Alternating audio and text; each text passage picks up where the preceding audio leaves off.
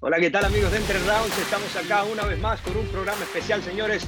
Hoy vamos a definir cuáles son los cinco mejores prospectos latinoamericanos y de España fuera del UFC. Para eso tenemos un invitado, señores, muy especial, Emiliano Cándido, así que no se pueden perder este programa que empieza ya y le damos la bienvenida entonces al panel del día de hoy, donde está Emiliano Cándido, gran invitado, junto a Goyito Pérez y Eduardo Balú Vargas, que bueno, ya le conocen las, las caras a estos dos. ¿Cómo está, Semi? Andrés, muchachos, ¿cómo andan? Un placer compartir este programa con ustedes. Ya me dijeron que mi ranking está un poco nacionalista, así que eh, capaz que tenemos que discutir un poco. Igual con Goyito no, ¿eh? Pero me parece que hay que discutir un poco. Ah, todo bien, todo bien. Balú, ¿cómo andas? Bien, carnal, bien, aquí listo para discutir, o sea, perdón, para escuchar respectivamente, para escuchar respectivamente. ¿no? no, para nada, ¿qué te pasa? No, no, todo bien, tranquilón. No, bien, aquí andamos otra vez, dándole duro aquí entre rounds.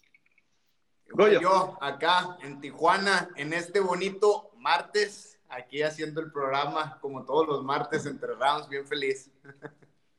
Bueno, entramos en materia, es un tema de verdad muy bonito porque hay más allá del UFC, es algo que hay que entender. Si bien hay personas que creen que el deporte se llama UFC, no es así y hay un mundo lleno de peleadores, lleno de estilos, lleno de muchas cosas. Y nosotros en este episodio vamos a discutir y cada uno va a proponer cuáles son sus cinco prospectos para llegar al UFC. Prospecto puede, eh, puede significar potencial a llegar a UFC. Hay unos que lo hacen, una, unos pueden ser prospectos a temprana edad que tienen el potencial a llegar y otros pueden ser prospectos que ya están casi por llegar y están en una, en una etapa más avanzada en su carrera. Emi, con esta, con esta introducción rápidamente, ¿quieres agregar algo más? Porque sé que nos importa también que la gente sepa que hay buen talento, sobre todo en Latinoamérica, ¿no? Andrés, era algo que habíamos hablado mientras, mientras producíamos el, el programa, mientras yo te daba mis cinco nombres, y lo que te decía es, yo puse cinco nombres que si hoy lo llaman y le dicen peleas en UFC, para mí tendrían grandes chances de, como decimos acá, mover el avispero. No, no te digo de ser campeones, pero de molestar, de estar ahí, de conseguir victorias. Después tenés muchos nombres que están haciendo de a poco el camino para empezar a codearse con eh, los mejores de las mejores franquicias, pero mientras tanto me parece que con estos cinco que dije, y como les dije, voy a hacer cinco argentinos para defender mi bandera de este lado, eh, me parece que estos cinco a cualquiera que lo llaman están en nivel de ir y pelear dentro del octavo. Ahora, Balú, eh, yo quiero hacerte una pregunta muy importante porque tú has formado parte, has aportado a las MMA de Latinoamérica y has visto cómo ha sido la, la evolución con respecto a Estados Unidos y México sobre todo. Eh, Balú, hablame un poco sobre eso. ¿Cómo ves el nivel actualmente de cara a, llegar al UFC, que es lo que estamos hablando actualmente? Esa es la palabra, ¿no? Que todo el mundo dice, ¿qué, qué, es el, ¿qué tiene que ser el peleador para llegar al UFC? Para mí el UFC no solamente es la única plataforma que existe ahora. Ahora está Bellator, está PFL, eh, te puedes ir en Combate América, puedes pelear en Lux. Eh, estás viendo el crecimiento de los peleadores desde, desde el inicio que empieza. Hay unos que, que están entrando como debutantes y hay otros que están volviendo a, renacer en sus carreras. Entonces, no necesariamente el, peleador de 4 y 0 ya está listo, pero también hay peleadores que hay que tuvieron una racha de malas peleas, a lo mejor se regresaron y están haciendo otra vez buen, ¿cómo se dice? Eh, buena actuación en las empresas, están viendo que, están renaciendo en, en, PFL, están renaciendo en Bellator, eh, el crecimiento del deporte para mí lo he visto en los últimos cuatro o cinco años que, que estuve con, con, la empresa de Combate Américas y luego que me salí. Eh, he visto el crecimiento porque los peleadores que estuvieron entrenando en los supercamps de, de, Estados Unidos se están regresando a los países, lo he dicho antes, se están regresando y les están enseñando lo que han, el conocimiento de aquí y lo están dando. Entonces estás viendo el crecimiento de los jóvenes que que ya se están adaptando a lo que es la, el MMA que veías en Estados Unidos, ya lo están adoptando en, en, ciertos países. Goyo, y ahora hablar, hablar sobre eso porque tú fuiste uno de los primeros de los latinoamericanos que, que llegó a, a, la gran plataforma de las artes marciales mixtas y te has mantenido allí. ¿Cómo has visto tú esa evolución con respecto a cómo empezaste tu carrera cuando llegaste a los Estados Unidos? Todos sabemos esa, esa historia y a cómo lo ves ahora que has tenido la oportunidad de entrenar en muchos lugares y sentir cómo, cómo está la situación en cada lugar y has podido también ver muchos atletas como comentarista, ¿no? Sí, no, eh, fíjate, cuando empecé mi carrera hicieron el plan de desarrollo. Fíjate, muchos peleadores de México y de Latinoamérica se los llevaron a donde yo estaba, a Jaxus MMA, y ahí los, los empezaron a, entrenar, ¿no? Me decían, ¿qué es lo que se necesita para tener más peleadores en el UFC o en ligas mayores?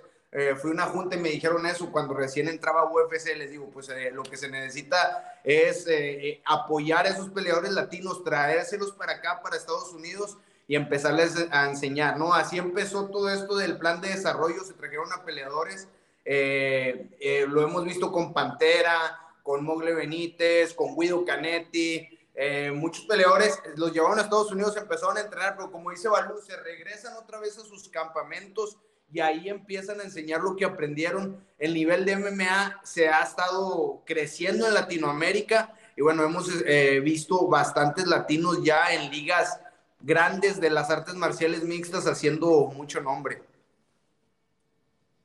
Excelente, yo creo que, ya no, no, no, vamos a seguir hablando cualquier cosa, yo creo que es, momento de ya conocer los nombres de cada uno. Y voy a empezar yo, sí, yo me voy a tirar en la carne del cañón yo de primero, Así que vamos a echar un vistazo a cuáles son mis cinco picks de los prospectos latinos fuera de UFC.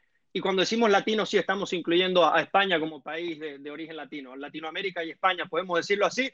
Ahí están los míos, señores. Rafa Gifted García, campeón de, de Combate Américas, está invicto. Creo que es uno de los nombres que está ahí en la palestra.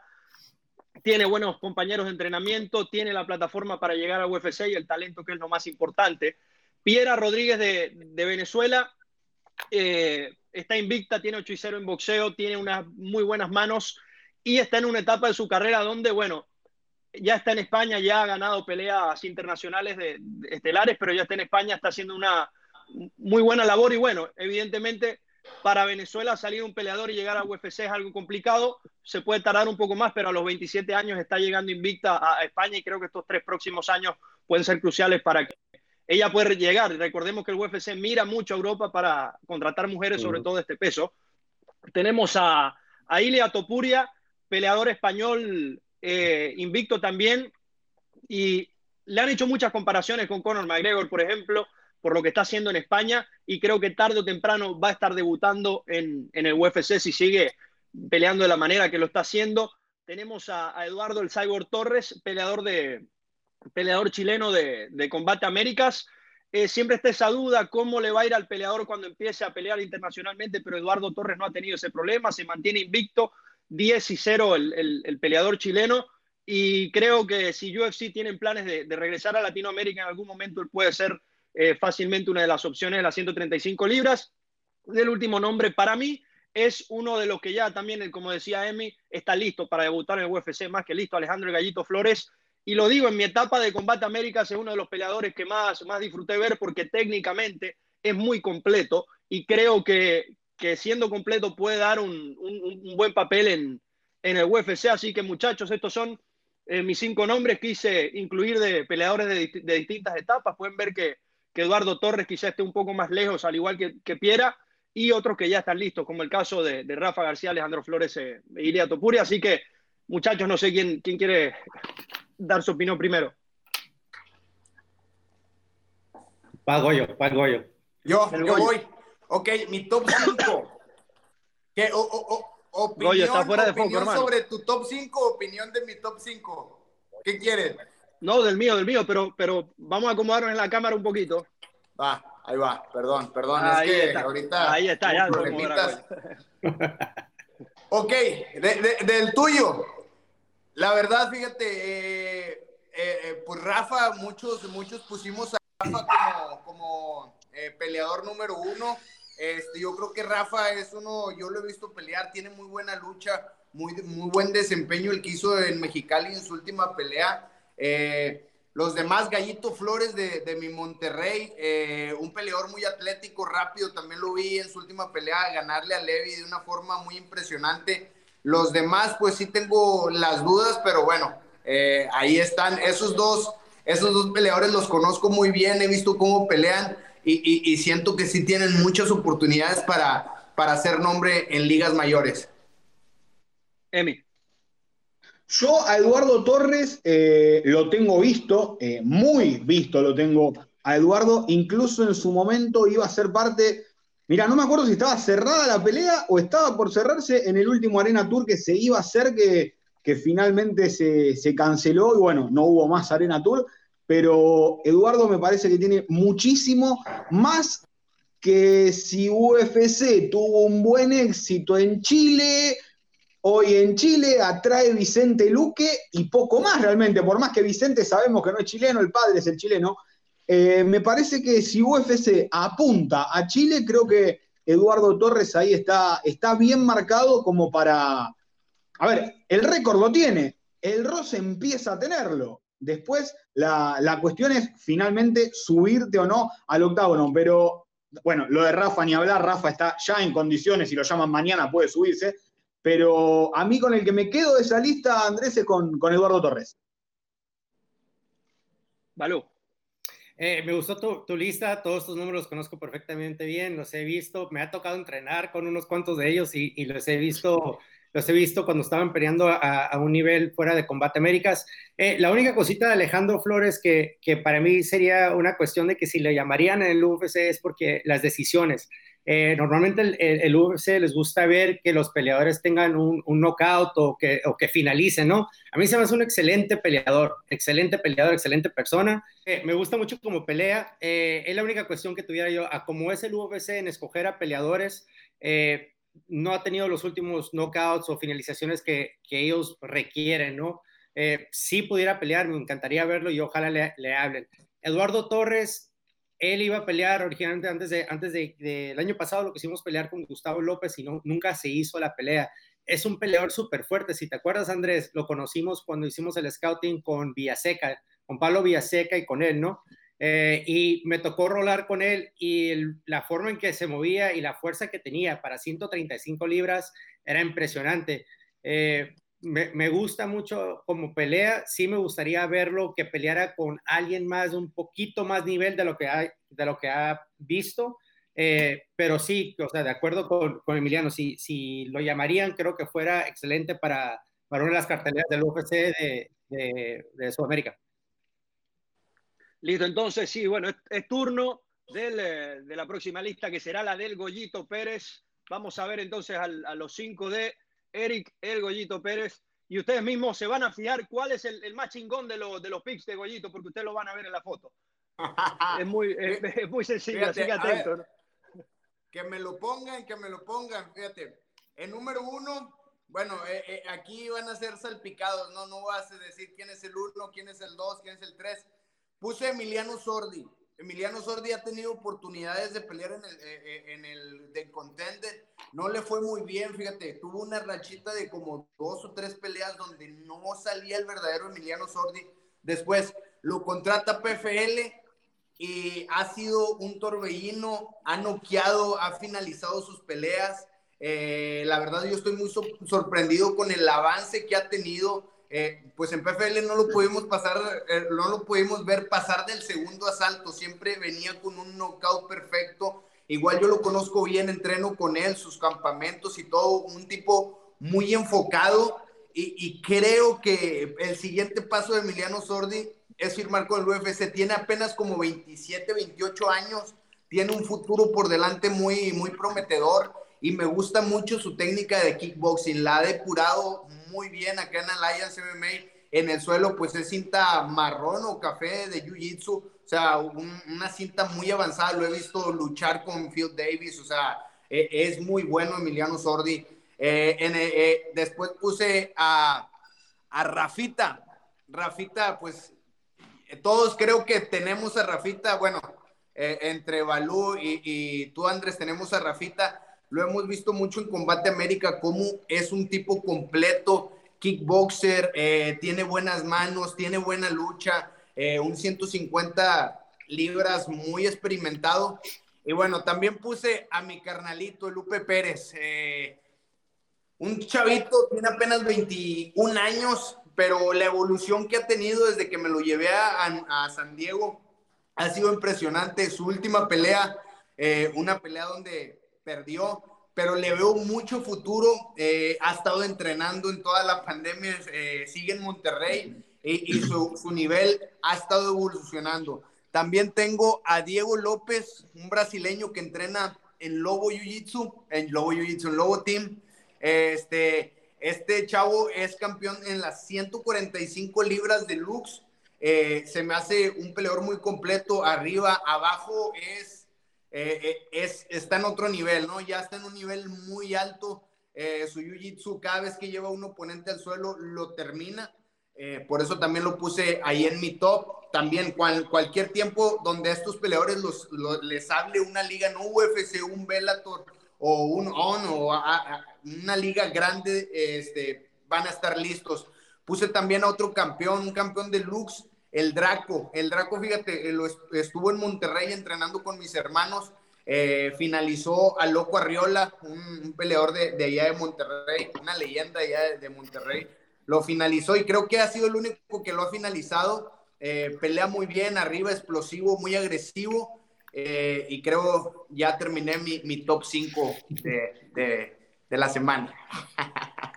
¿A quién le da la palabra, Goyo?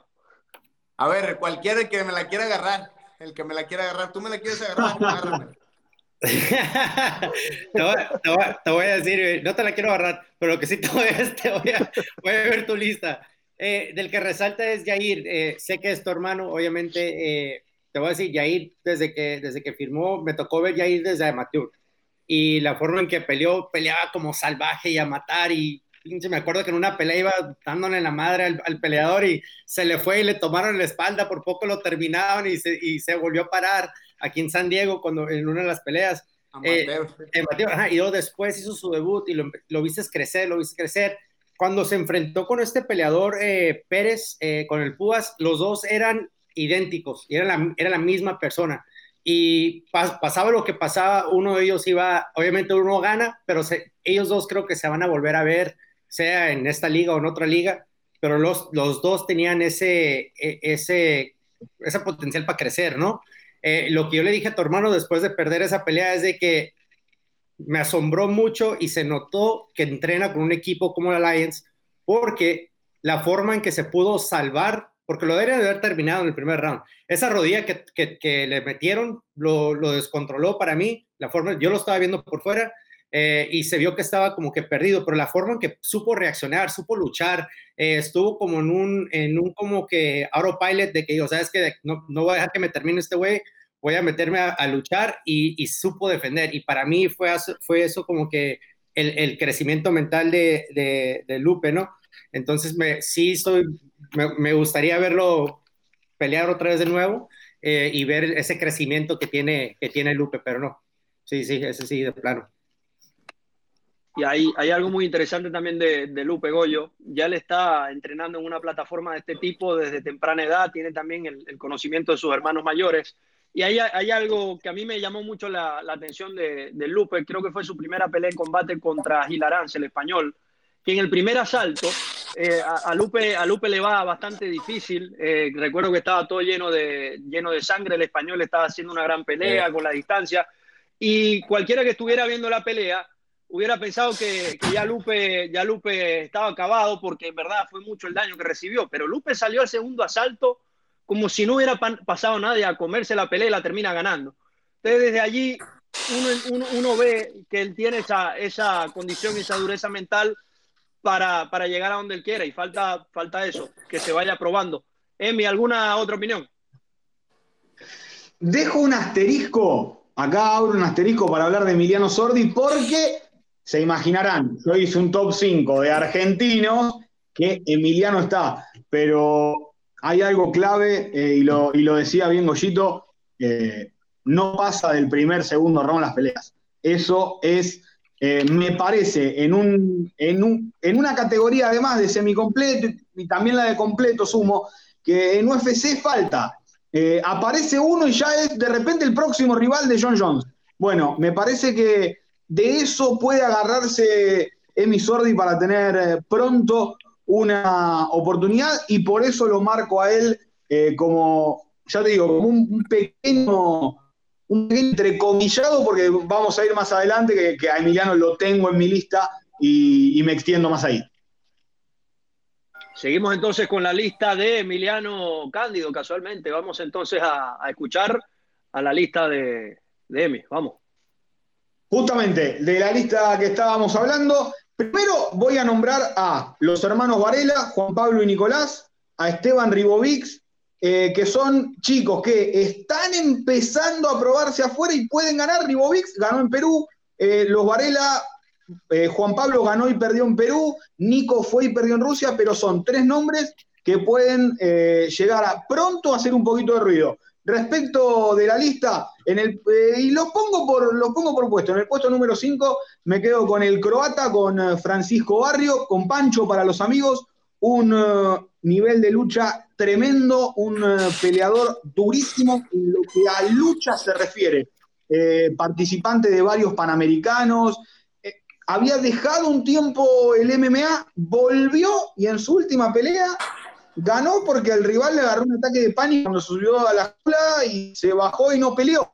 Así que no sé en qué nivel está realmente Barrio, pero si, sigue teniendo esa curva que había mostrado en un momento, tranquilamente puede codearse con los mejores. Puesto número 4, voy con la única peleadora de la lista, estoy hablando de Silvana Gómez Juárez, la tucumana, eh, ya la han visto ustedes también varias veces, el highlight sin lugar a duda de su carrera, a pesar de la derrota, es esa pelea en la empresa polaca KSW contra Ariane Lipski, que no era la Ariane Lipski que hoy uno ve en UFC, que era una peleadora mucho más agresiva, y en un momento Silvana la tocó con una combinación y casi se quedan sin reina de la violencia en Polonia, o la iban a tener que nombrar a ella como la nueva reina de la violencia, estoy hablando de Silvana Gómez Juárez. El 1, el 2 y el 3 realmente pueden quedar para cualquier lado, lo podés acomodar como vos quieras. Brunito Canetti y Marce Rojo para mí están a la misma altura. Si bien Bruno es campeón de combate Américas,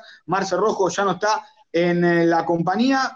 ¿Quién es el 3? ¿Quién es el 2? Me parece que, ahí realmente da igual. Bruno ya teniendo un cinturón, ya viéndose consagrado campeón, tiene eso que le falta a Marce y que es el título únicamente. Y Marce viene con 8-2 en las últimas 10 peleas.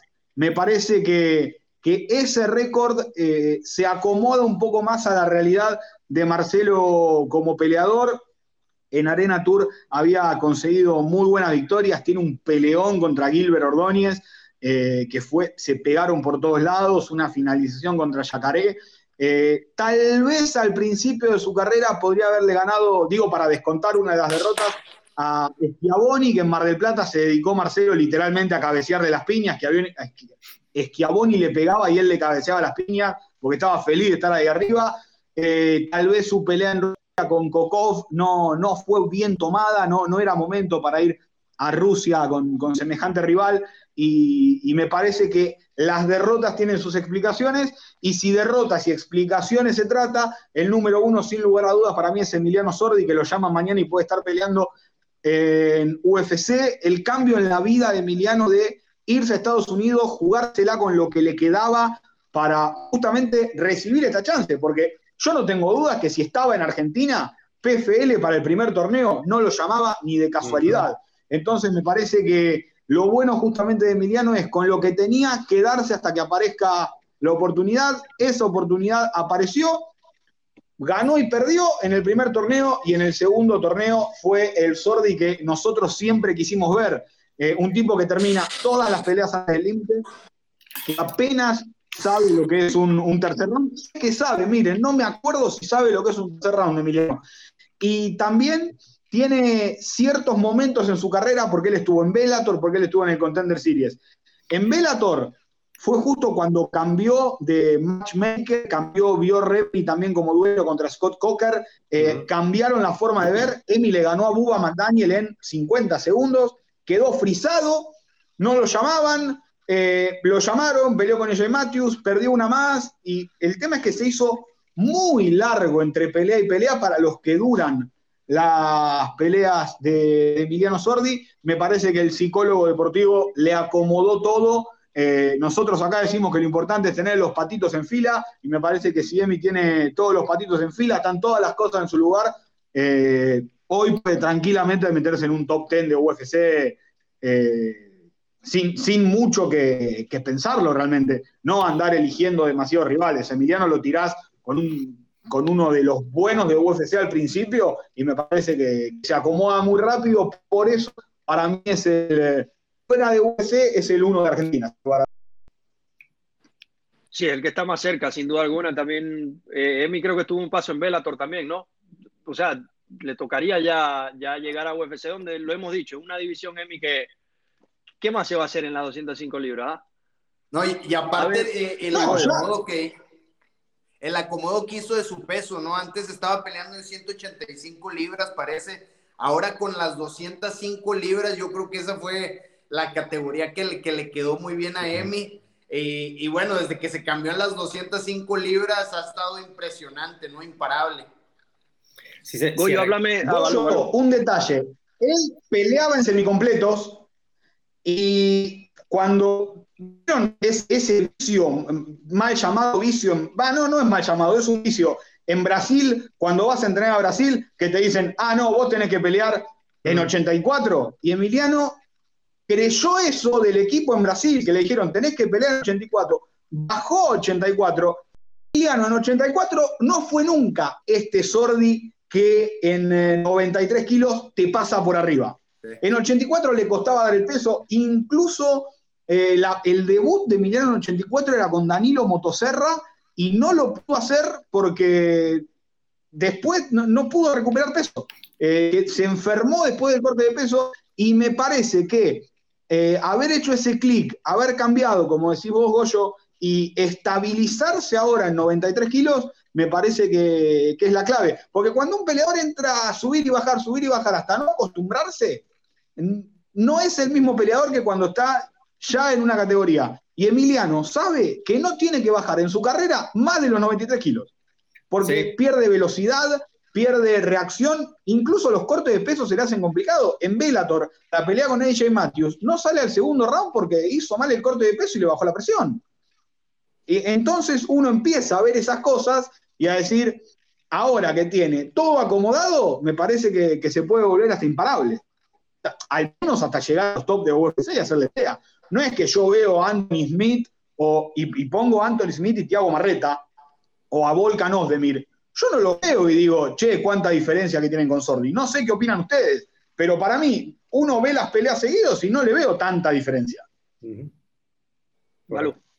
Eh, no, como decía, y, ahorita un comentario que te voy a decir es como dices, Anthony Johnson, si se acuerdan de él, peleaba en 170 libras. Él, venía a entrenar en San Francisco eh, cuando yo estaba en el gimnasio ahí con, con, Gilbert y los hermanos Díaz, y él entrenaba en 170 libras con nosotros, con Jake Shields, y me acuerdo que estaba flaco y alto y, y como que no se moldaba, pero de repente empezó a subir y, y, su, y, su, cuerpo se adaptó y la fuerza que traía se adaptó al peso que en lo que estaba creciendo y veías que ese era realmente el cuerpo de él, ¿no? O sea, él tenía la fuerza de, para noquear a gente, o sea, noqueó tanto a tanto semicompleto, eh, eh, heavyweight de todos, y anteriormente el uno de 170, Sordi creo que es de esos igual. Eh, él es uno de los que escogí, ahorita llego, pero Marcelo Rojo, obviamente, la lista que tienes ahí, todos ellos se merecen la oportunidad. La malvada para mí es pelea súper bien. Es, ahorita que está con el equipo de Entra, aquí en Tijuana, con Raúl Arbizu, eh, ella, es, ella está rodeada de otra peleadora que voy a mencionar ahorita, que es Jasmine Harigi. Eh, ese equipo también se está formando bien, tipo como los de Lobo, pues de que Lobo tiene a, las tres peleadoras como la que tuvimos, que era esta eh, Alexa y, y, a Irene y lo que estamos viendo ahora que ellas están formando su propio como que grupito para crecer juntas, ¿no?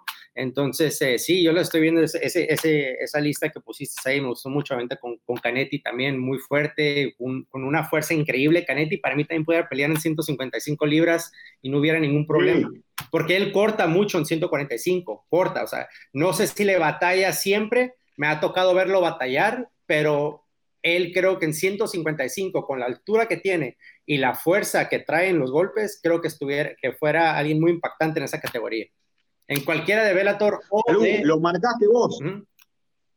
el, tema este del peso, porque Barrio estaba entre 66 y 70. Rojo, la, el inicio de su carrera fue 70-66. Eh, Bruno, el inicio fue en 70.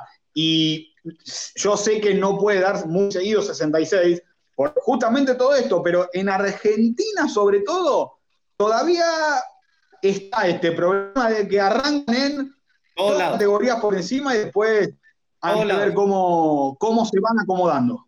Te voy a interrumpir, todos lados, porque cuando, cuando inicial empezamos en Combate Américas y encontraba a los peleadores, te voy a decir el ejemplo de Casula Vargas. Rodrigo Vargas eh, iba a pelear con Marco Antonio Elpidio. Querían pelear en 170 libras. Estás viendo los cuerpos de los dos que están hechos para 145, 155 y estaban peleando en 170, 185. Estabas viendo gente, creo, Goyo peleó, creo que en 170 una vez algún tiempo en su carrera. Eh, ahorita que él, te puede explicar, eh, creo que no me acuerdo cuánto subiste, Goyo, pero sé que peleaste en categorías arriba. Eh,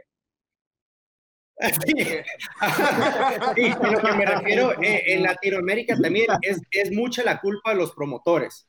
Y los promotores tienen que tener esa culpa y, y, aceptar de que si tú quieres que el deporte crezca, déjate de tus pendejadas de estar diciendo que tomen peleas en los pesos que no deben de estar tomando.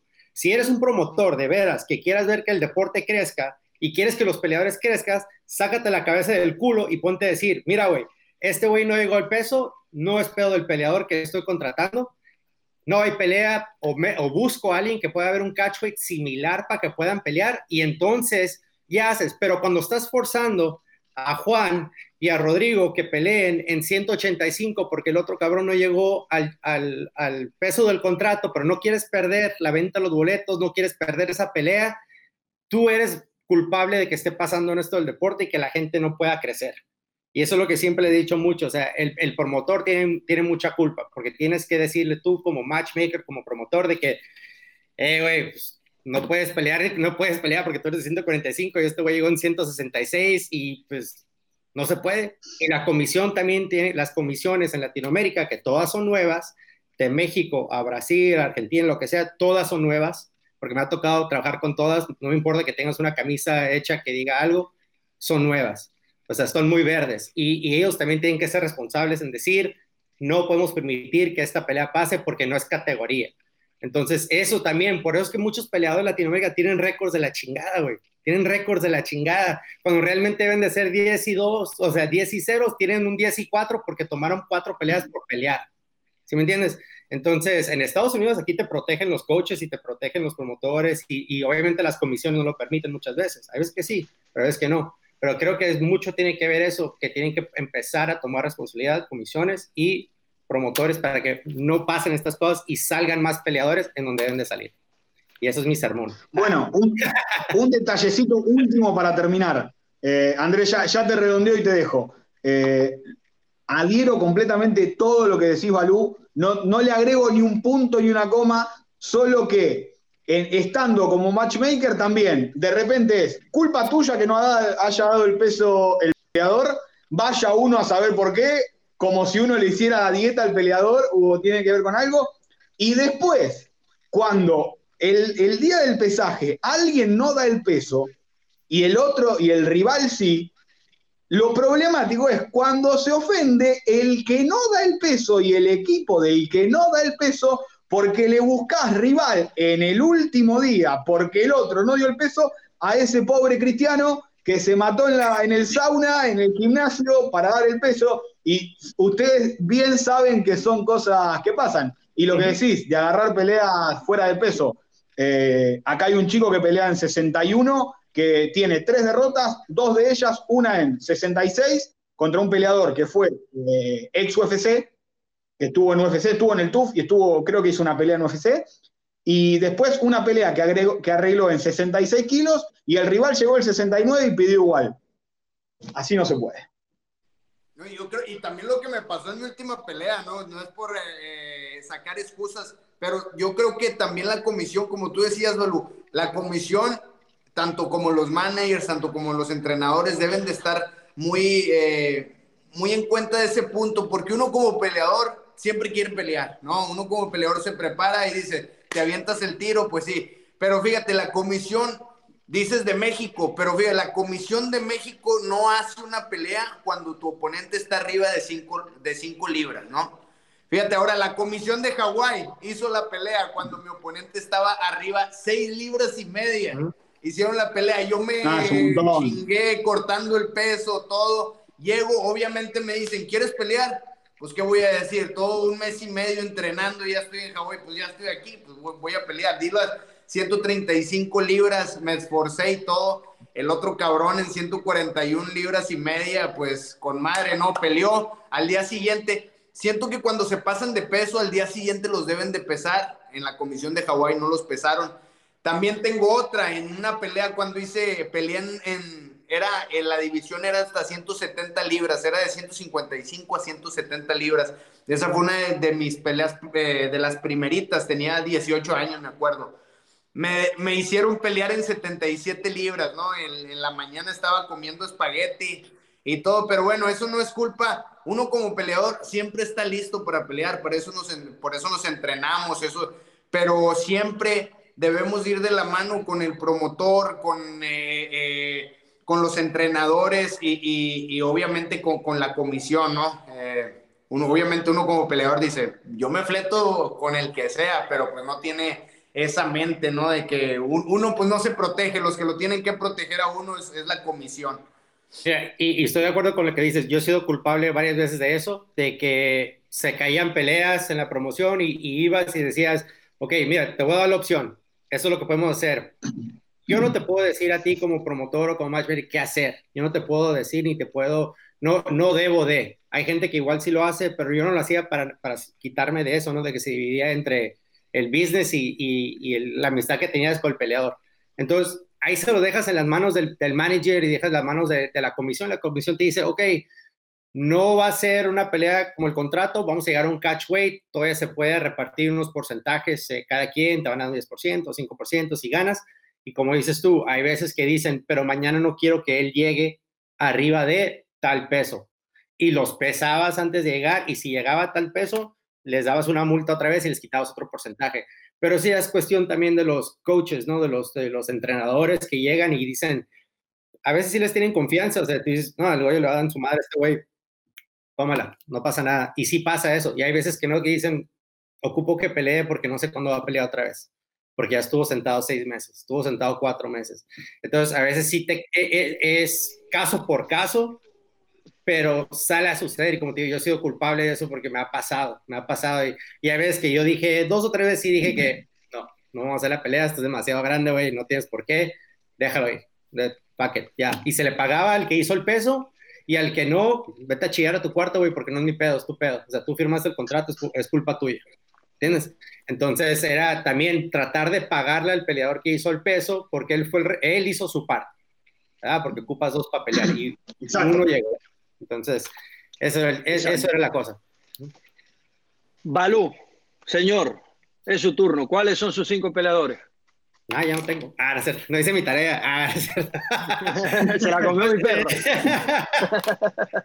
ah, ya odio el MMA, no sé cómo ni se dieron cuenta ahorita con lo que dije. No, es cierto. Ah, mira, te voy a hacer mi lista. Mi lista creo que todos eh, coincidimos que tenemos a Rafa García. Obviamente un, un, un joven de 25, 26 años. Es el actual campeón, 155 libras. Eh, vimos que, que, puso un post ahí de que tuvo unos problemas ahí o que está tratando de salirse. Quién sabe lo que vaya a pasar. Eh, a mí me encanta ver a Rafa García pelear. Es, a mí me tocó escoger a Rafa García de unos tryouts que hicieron hace años, en donde la empresa dijo que no estaban impresionados con él, pero lo que, lo que vieron de Rafa es que no solamente está evolucionando cada vez, pero que, solamente, que la gente lo sigue. Y lo sigue y, y les gustaba verlo pelear y cada vez le dabas un oponente más fuerte y con más experiencia. Igual no era striker, pero era grappler, ¿no? Entonces no sabías cuándo iba a ganar y no sabías cuándo iba a perder. Entonces, ¿quién va a ganar esta pelea? ¿Quién sabe? O sea, no sabe porque Rafa no, no lo hemos visto llegar tal, eh, pasando este round. Lo hemos visto pelear contra alguien que tenga el piso. Eh, no me gustaría verlo pelear en Bellator o, o UFC en 155. Creo que la estatura de él es para 145. Eh, se me figura mucho como Kelvin Gastelum y coincidentemente empezaron en el mismo gimnasio en Yuma, Arizona. Eh, entonces es súper similar a, a, Gastelum de que no es 85, no 70, él es, eh, Rafa no es 45, no 55, está como entre el medio, eh, está hecho como un toro el cabrón, entonces eh, me gustaría verlo pelear en el UFC con gente como Emmett, como Stevens, si es que llegaría en 45 con cualquiera de los 45, me encantaría verlo pelear. Entonces, para Rafa, como digo, 45, si hace el, salto, es donde me, donde me gustaría verlo. Creo que los de 55 están muy grandes para él en el UFC. Eh, el otro que tengo es uno que mencionamos también, Diego López. Otra vez, otro peleador que no me gustaría verlo pelear en 45. Creo que con la gente que se está enfrentando, sin ofender a, nadie, porque el último con el que peleó fue Beltrán, que era el campeón de una categoría abajo. Eh, López es muy bueno, es muy completo eh, sí entrena con los Lobos. Eh, él les dice que él dice que es brasileño, yo lo conocí y me dijo que vivía en Puebla, entonces digo que es de Puebla, pero tiene su banderita de Brasil. Es súper completo, pero me gustaría verlo pelear a él en 135 igual. Eh, en el UFC y en Bellator creo que tuviera muy buenas peleas, como por ejemplo con mi compadre, con mi compadre aquí el Goyito, me encantaría ver a alguien como él pelear en Bellator, me gustaría verlo con Ricky Bandejas o me gustaría verlo con, con el Gallagher. ¿Me entiendes? esa categoría en, el 135 en, en Bellator es, es fuerte, es fuerte y me gustaría verlo pelear ahí. Y obviamente si entraría al UFC, gente como con Cody Steham o Jimmy Rivera es con alguien que me gustaría verlo la primera pelea. Eh, el otro, Emiliano, creo que ya dijimos muchísimas cosas buenas de él. Sordi, ¿qué, qué fueron? Siete, seis, ganó seis o siete, siete de las últimas ocho peleas. En la pelea que perdió en las últimas ocho, regresó y le dio un sumario dos veces al mismo güey. Y fue el que ganó. Entonces resaltó, dijo, ya aprendí de lo que hice, vino. La que, la que resaltó fue la pelea contra Vini, contra Vini Malaguesh, porque Vini, el, piso que tiene Milito, Vini y Malaguesh, todo le tenían miedo, ¿no? Pero Sordi, Sordi supo cómo, cómo pararlo. Eh, lo hizo pedazos con, con las manos y, pues vimos que, que traía la mejor racha de PFL ese año creo que para mí fue el que resaltó y me, encantaría verlo pelear en Bellator, aunque ahí está su compañero este Phil Davis. Phil Davis. Entonces igual no, para que no estuvieran ahí, si lo pudieran meter, yo le diera a alguien como Shogun o le diera a alguien como, no sé, un Dominic Reyes, hace eso, porque están jóvenes los dos, pero están a la misma altura, o dale, no sé, un Luke Rockhold o alguien, pero yo, yo veo a Emiliano Sordi aventándose guante con cualquiera de esos, o sea, como dijeron ustedes hace rato, ¿no? Eh, escogí al, español Dani, Daniel Vares en 125 libras. Eh, no hay dónde llevarlo ahorita, que es exactamente si sea Bellator o el UFC o One. Eh, no hay mucho ahorita para los de 125, no hay muchas opciones. pero Dani para mí se me hizo que es un 125 con mucha, con mucha potencia, mucha fuerza, me gusta cómo se adapta, noqueó a este Iván Flores, que, que, de Monterrey, que es muy fuerte, muy agresivo, y me impresionó mucho eso. También la pelea que tuvo, en la última que tuvo en diciembre de Combate América, se le cayó una pelea y metimos a Yao Camilo de última hora. Y se supo adaptar, o sea, siempre es peligroso cuando tienes a alguien que, que entra y no lo conoces y no lo estudias y, y se aventó los tres rounds, pero Yao es muy fuerte, viene de entrenar con Javier Torres y, también, o sea, sí, sí dio buena pelea, pero me gusta ver a, Dani y me gustaría verlo pelear unas cuantas veces más. Y igual subir a 135, porque en 125 no creo que vaya a haber muchas peleas para él en el UFC. Eh, y la última que escogí eh, fue a Yasmin Hari. A, a, ella la escogí no para entrar al UFC ahorita, a ella la escogí porque creo que es una de las personas que la gente debería tener en la mira. No, no la quiero ver en el UFC mañana ni, ni en seis meses creo que esta, esta muchacha tiene una potencial increíble. Eh, la vez que la mandaron, no había peleado profesional, la pusimos contra una boxeadora eh, con buen jiu-jitsu y Yasmin la descontó en 15 segundos, una pelea que ni salió en la televisión, si recuerdan. Eh, la segunda pelea destrozó una billetera de, y la, ah, no, perdón, esa era la tercera, creo. La segunda le ganó a, a, a, a McKenna Mitchell, cuando la terminó, ¿no? Y luego tuvo con, con Yajaira Romo, que tuvo esta buena pelea. Se me hizo muy técnica la última pelea. Yajaira lleva tiempo, ya tiempo en, peleando. Eh, entonces sí me gustaría verla pelear, continuar en Combate Américas, no por quitarle nada a la Super Meli. Meli para mí es, es una de las mejores también, pero puse a Yasmin porque creo que es uno de los prospectos que debemos de tener en la mira, porque va, va a resaltar mucho en, los siguiente, en el siguiente año o dos años esa, esa chamaca. Y aparte entrena con, con la malvada. Y lo que yo he escuchado, que cuando entrenan ellas dos, es como una pelea gratis que, que nadie sabe. Son de esas peleas que, que, te toca ver en el gimnasio, de que, de que nadie sabe más que la gente que está ahí. Y me lo han dicho varios de, de ese mismo gimnasio. Dicen, no, cuando pelean esas dos, las tienes que separar porque parecen dos, dos pitbulls cuando se están agarrando, ¿no? Y, y ellas dos, eh, incluyendo a, a la Favela, se están ayudando a crecer todos. Y esos son mis cinco por, por ahora pero hay muchos más. Entonces, los que saben ofender, pues pueden mandar mensaje por DM y yo les pido disculpas, pero esos son los cinco que yo puse que están unos cuantos listos para entrar y unos que están por preparar para entrar a, las siguientes ligas. Muy buena lista, Balú. Eh, de, de, Yasmín sí quería dar un, comentario. Tiene 20 años y ha mostrado una, madurez grandísima peleando. Pues como le decía Balú, ella debutó en un evento que era en, aquel momento el más importante para las chicas. Ella le dieron oportunidad y, como dice, ya entró noqueó y fue una de las peleas que pusieron al final, que al final no se, valga la redundancia, se transmitió y todo el mundo, no, no está el knockout. O sea, eh, fue, fue, fue espectacular. Y otra cosa que quiero destacar de Yasmín es que tiene una potencia física increíble. Uno la ve entrenando, uno la ve la facilidad con la que, con la que ella, el balance que tiene, cómo se mueve, en la pelea no baja el ritmo. Eh, yo creo que, es una, una, de las grandes promesas que tiene la MMA de, no solo de México y de Latinoamérica. Y otro nombre de los de Balú de, que, que, me gustó mucho fue el de Dani Vares, porque Dani Vares básicamente aplastó el circuito europeo en las 125 libras. Y él, sí, él, llega a Combate América eh, dejando vacante el, campeón de, campeonato de Bama. Y me acuerdo que cuando él llega a su primera pelea en Monterrey, que hey, hola, mucho gusto, y me dice, mira, ¿quién es el mejor aquí? Digo, ¿cómo así, brother? No, ¿quién es el mejor de, de, mi división? Dame los nombres, que ya yo quiero saber quiénes son, ya yo quiero, o sea, tiene esa mentalidad de quiero ganar a los que son, quiero llevarme a todo el mundo por delante y exacto, cuál es el bueno y, y, creo que eso apunta a él y creo que tiene el talento para, para, hacerlo. Creo que él y Topuria son, pueden ser dos de los más importantes que hay en, en España y en, y en Europa, Emi.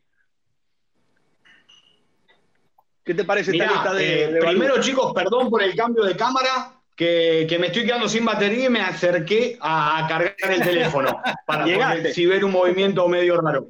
Eh, y yo, con todo lo que sean 125 libras, eh, siempre. Me, encanta la categoría y la veo hoy con una facilidad importante para llegar a UFC.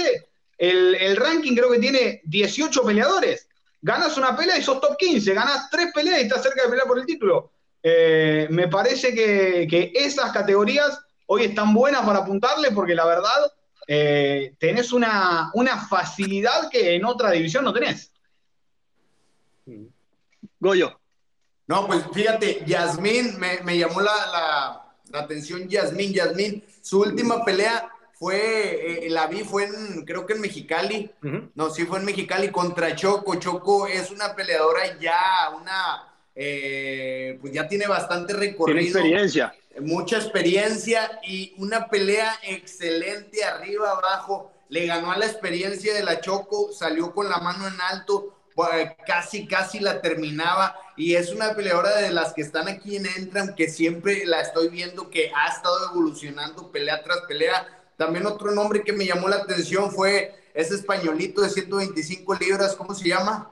Dani Vares. Dani Vares. Ese lo vi pelear en Monterrey en su pelea contra Iván y, y guay, wow, una, una, ahora sí como que, ahora sí que guay, como dicen en España, una pelea extraordinaria arriba, la verdad, una técnica perfecta, yo lo diría así, una técnica perfecta arriba, su boxeo, su pateo, y en la lucha también, no lo pudieron llevar al suelo, eh, protegía muy bien sus derribos y todo la verdad, un peleador que, le veo mucho futuro en cualquier liga del mundo. Emi, ¿quieres cerrar con, alguna otra opinión de, estos picks de, de, Balú? Y yo siempre le pongo mi fichita al argentino, yo voy con Sordi de vuelta, chicos. Yo con Sordi me voy al medio de una guerra y me peleo contra todos, no, tengo ningún problema. Todos estamos con Sordi.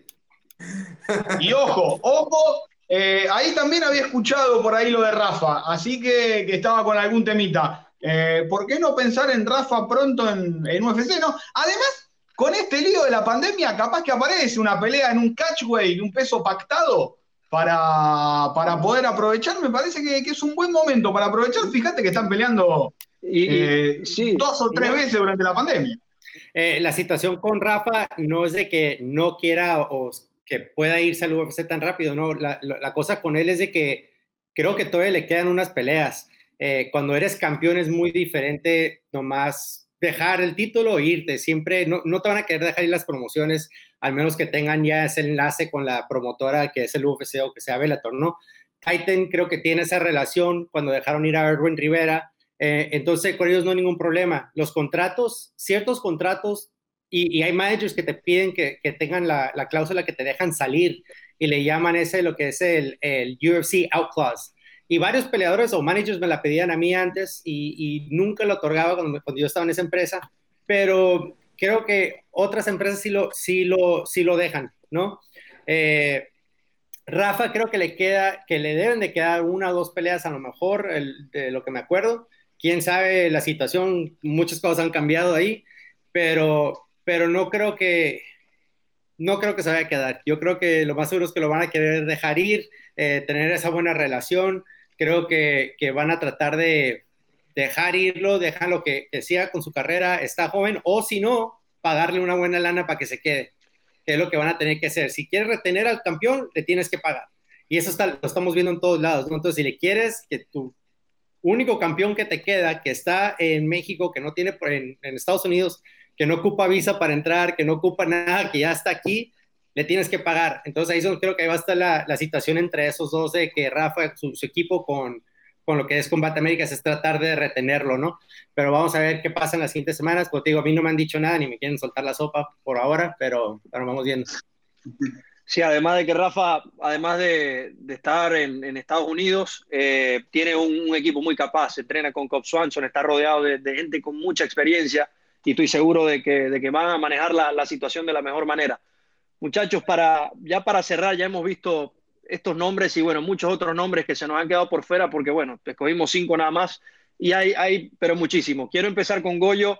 Eh, ya después de que hicimos esto, Goyo, ¿cómo, cómo ves la, la, situación? Porque yo creo que sí, en Latinoamérica hay, hay nombres y cada vez va a haber más porque este deporte está, está evolucionando, es muy nuevo, sobre todo en nuestros países, ¿no? Pues mira, cada vez en Latinoamérica eh, hay más crecimiento del deporte y hemos visto y los, la, las nuevas promesas que todavía están peleando amateurs. Fíjate, ahora ya hay una, una liga de peleadores amateur. Ahora todo el peleador profesional en México ya mínimo tiene 10, 11 peleas amateurs, ¿no? Ya, ya hay todo un proceso acá en México para, para las ligas amateurs. Eh, y antes, como decías, antes el peleador latino solamente sabías que el peleador latino te va a ir a, pelear de pie. Pero hemos visto la evolución que de ahora los peleadores latinos ya van, ya te luchan, ya tienen un buen pedigrí de jiu-jitsu, te llevan al suelo, son peligrosos en el suelo. Entonces, ha habido, ya está la evolución y cada peleador latino, ahora los peleadores que están resurgiendo en, en las ligas, ya son peleadores completos, no nada más son peleadores de kickboxing que tienen buen boxeo, que tienen buen pateo, ahora son peleadores que tienen bueno todo y experimentados, ¿no? Experimentados de 11, 12 peleas amateurs atrás. Yo me acuerdo cuando empecé mi primer peleas eh, profesionales de MMA, tenía así cero peleas amateurs, no tenía la experiencia de las peleas amateurs. Eh, yo hice sanda, tenía atrás como 60 peleas de sanda, pero nunca una pelea de MMA. Ahora las nuevas generaciones están haciendo eso, son nuevas generaciones que vienen pero ya atrás traen como 20 peleas eh, amateurs de MMA. Eh, y bueno, eh, eh, eso va a ser y está haciendo que el MMA en México y en toda Latinoamérica se, se levante. Balú, ¿algo que agregar? No, nada. Yo ya, ya, ya, di mi discurso, ya grité, ya lloré, creo que ya, ya le di todo, ya, ya, todos me van a odiar de las comisiones. No, mira, no, como te digo, es, eh, está evolucionando. Los cinco que escogimos cada quien no eran necesariamente los cinco mejores, en mi caso no eran los, los cinco que tenían que estar en Bellator el UFC, pero también para echar el ojo, ¿no? Hay muchísimos más que me encantaría hablar, puedo hablar todo el día con quien quiera de esto. Eh, hay peleadores que para mí pudieran entrar a última hora o ciertos pesos, eh, y van a pelear y, y, ese día va a ser su día y van a ganar y hay días que no les va a ir bien y van a creer que las, que las artes marciales mixtas latinoamericanas no son buenas. Eh, mientras las promociones creo que sigan creciendo, eh, dejen salir a los peleadores, que los hagan crecer, eh, que les paguen para que puedan hacer esto una carrera. Creo que es importante también mencionar que hay muchos peleadores que no, es, a veces tienen que dejarlo porque no hay cómo mantener o sostenerse en esa carrera, ¿no? Por el dinero. Entonces, también empresas hay que pagar un poquito más eh, creo que con combate sí se les estaba pagando a lo mejor que anteriormente no se les pagaba en Latinoamérica. Eh, y, todavía se me hacía un poco como que le podíamos pagar más a los peleadores, nomás que en ese entonces no, no había las, las bolsas, ¿no? Pero si se puede hacer eso, creo que, que creo que les va a saber a los peleadores que les va, va a ayudar a crecerlos más porque van a querer hacerlo carrera y lo van a poder hacer y alimentarse bien, aprender los cortes de pesos bien, ir con un, nutriólogo, pueden ir a un gimnasio que los entrenen bien, porque es mucha la diferencia, ¿no? Entonces, eh, las promociones también, ojalá, si, si quieres ser tu propia empresa, quieres ser tus peleadores. Si quieres una empresa que quiere ser el, el feeder para que entren al UFC, Bellator o PFL, ayúdale a tus peleadores también. Entonces, creo que, es, importante que las empresas también quieran ayudar para que si ellos quieren crecer, tienen que sacar peleadores que también puedan crecer de ahí. Emi, ya para cerrar y, y, y sobre todo si puede darle un poco el ángulo al, al tema sudamericano, ¿no? Que, que creo que es, es, otro escenario muy diferente al de, al de México y por supuesto Estados Unidos. Mirá, te hablo desde el punto de vista 100% argentino en este caso, eh, hoy falta un evento grande, falta un evento de los importantes, de el que el peleador diga, che, yo quiero pelear acá porque después de acá salgo en la tele o sé que de acá eh, me va a ver alguien para, para, ir a alguna compañía. Nos pasó con Arena Tour, acá peleó Darren Till y uh -huh. se fue a UFC, acá peleó Thiago Minú y se fue a Bellator. Eh, acá peleó Guillermo Martínez Aimé y se fue a Bellator. Eh, y hoy no está ese, ese evento. Y no veo que, que, esté cerca. Creo que, como decimos acá, el árbol no tiene que tapar al bosque. El árbol, creo que en este caso son uh, Santiago Poncinibio, Guidito Canetti y Pepi Staropoli. Eh, después, bueno, los cinco que les nombré hoy que pueden estar. Eh, después hay tres o cuatro que son eh, manotazos de ahogado, diría. Me parece que casi quedó una generación perdida. Eh, la generación de Marce y de Emi, por nombrarlos a, ellos dos, tenía un, un, nivel y una calidad de peleadores que no, no se pudo, no pudo evolucionar como tal porque no tenía dónde pelear. Y hoy son chicos que capaz que peleaban en 66 kilos y van a tomar una pelea en 77, pero porque ya dejaron de entrenar para ser peleadores. Ya como que el, sueño se les apagó esto de quiero ser peleador profesional de MMA. Como que, bueno, eh, peleo y si aparece alguna chance, la agarro. Tenés un Kevin Medinilla, por ejemplo, que fue a Ultimate Fighter y no, no tuvo más chances y se frustró y Kevin era un pibe con unas condiciones tremendas. Y hoy está muy complicado. Hoy no tenés un evento que pague bien, hoy los eventos pagan con entradas, con el 50% de las entradas, eh, no tenés una posibilidad rápida de ir a Brasil, se abrió nuevamente la, la puerta de ir a, Perú al FFC, pero la verdad a mí ya me empieza, a ver, y sin querer 10, 15 peleadores en UFC, eh, para mantener cuatro o cinco hay que hacer muchísimo trabajo que hoy no sea un, un, esfuerzo individual. Y realmente hoy no veo, hoy no te puedo apuntar una nueva generación. Eh, estos que te dije ya son peleadores muy conocidos y hay lo que, los Varela, los, eh, Esteban Ribovics, eh, pero hay muchos peleadores que dejaron de pelear porque se quedaron sin evento. Lucas Ganín es otro pie que peleó en el Titan incluso, que tiene a Javi, que es el hermano, eh, y que sufrió todas las peleas que hizo, porque lo fajaron, le pegaron, se levantó, fue y ganó, que el corazón es lo que no se le enseña a nadie. Pero si no tenés peleas está complicado, y más con este panorama, con este panorama ni hablar. Eh, espero que, que, cambie todo rápido, al menos acá en Argentina, para, para poder decir, che, tenemos eh, cinco pibes de 23, 24 años que si van a Brasil le pisan la cabeza todo y saltan a Estados Unidos. Y el tema de haberte quedado sin, sin esos eventos que te llamaban en Brasil, que ibas a perder, porque te llamaban para perder, y de repente metían el batacazo y decían, ah, pará con este, lo llamaban de vuelta, volví a ganar. Y hoy, al, al haber desaparecido eso y no tener tanta competencia interna, o al menos no la competencia interna que a mí me parece necesaria, eh, va a ser, van a ser unos años complicados esperando, como les decía, que aparezca un Staropoli, que aparezca un Canetti, que aparezca un Poncinibio con otro apellido, llamalo Sordi, Rojo, Barrio, Gómez Juárez, eh, Canetti 2, porque sería Bruno, eh, pero la veo, la veo complicada. Te, te, quiero contestar a lo que acabas de decir. Eh, es muy importante. No, no, no, hay eventos, no hay eventos. Y, y, la gente que quiere hacer eventos quiere hacer uno y dos eventos y creen que ya con eso ya, ya ayudaron al deporte.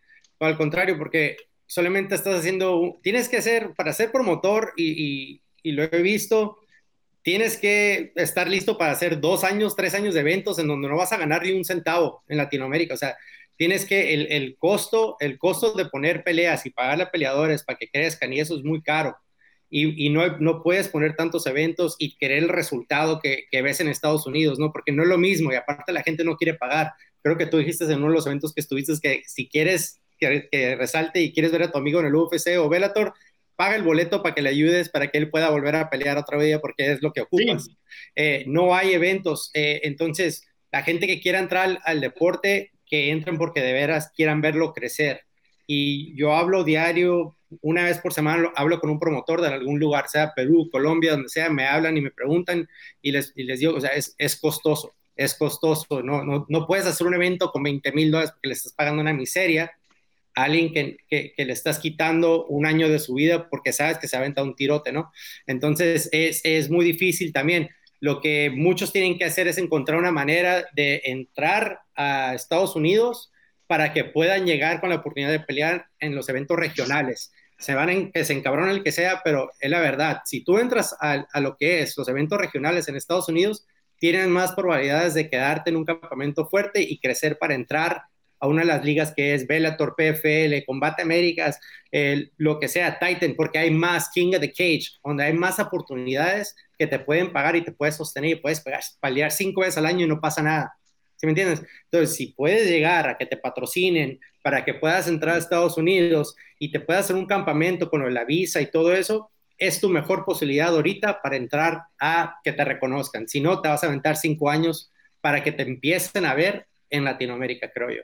Y es el problema hasta que entre una empresa grande que se pueda sostener y pueda pagar. Sí, además de, eso, Balú, ya para, para, cerrar y agregar algo más, ¿no? Y también invitar a todas las personas que nos están viendo a también dejar sus nombres, quiénes son para ustedes los que creen los mejores prospectos o cuáles son los talentos que están fuera de estas grandes ligas. Muchachos, algo muy importante y le preguntaba a, a Emi sobre Sudamérica, porque eh, siempre que, que hagamos una, una, comparación de este tipo hay que tomar en cuenta que, que Sudamérica como tal es inestable en cuanto a economía, en cuanto a muchas cosas, ¿no? Entonces, voy a poner el ejemplo de mi país, eh, Venezuela. Yo hace unos 10 años, perdón, veía compañeros en el gimnasio que recibían la oportunidad de competir afuera. Había la manera de, de, que de repente el Ministerio del Deporte pudiera ayudar con los gastos o se, se consiguieran patrocinantes.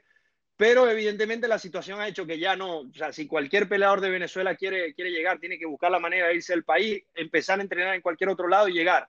El caso de, de Piera, la chica que coloqué, lo hizo en Panamá.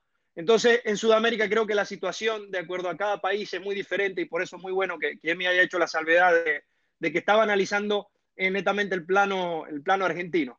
Muchachos, muy buen programa, de verdad. Eh, creo que, que, lo más importante de todo esto es hacer entender a la gente que de repente en cada uno de sus países, de, tú que estás viendo, puedes tener una, una gran futura estrella ahí y que también lo, hemos vivido, lo hemos visto. Cada país tiene su forma de pelear, tiene su estilo, tiene su carácter y creo que eso es lo más bonito, que cuando entran a las aulas es un intercambio de, de, muchas cosas, de, cultura, de, estilos, de, talento y bueno, eso creo que es lo más importante. Muchachos, rapidito para cerrar, empezamos con, con Balú. Peace love. ya me cansé, ya me cansé. Emocionalmente ya quebré. Ah, no, cierto. Goyo.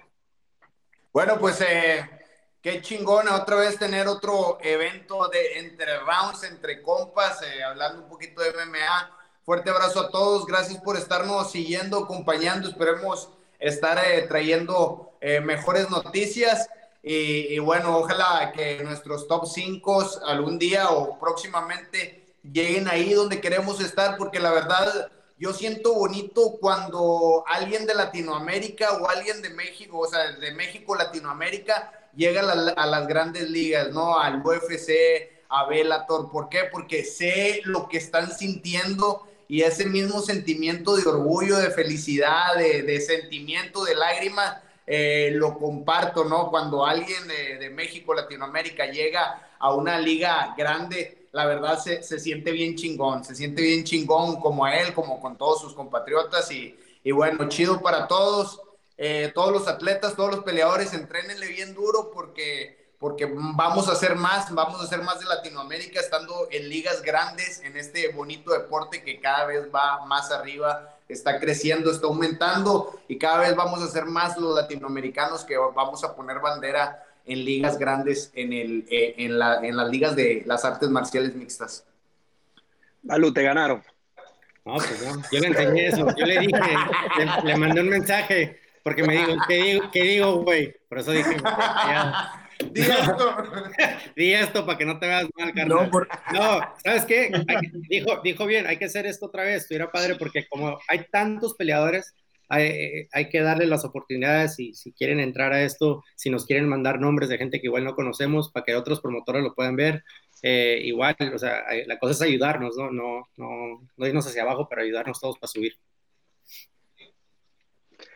Eh, mi hermano, cierras tú y, desde ya, bueno, mi hermano, amigo de la casa, Emiliano Candio, lo dijimos hace un par de semanas, no será la última vez, está tampoco. Hermano, vete a tu casa y bueno, la cámara para ti para despedir.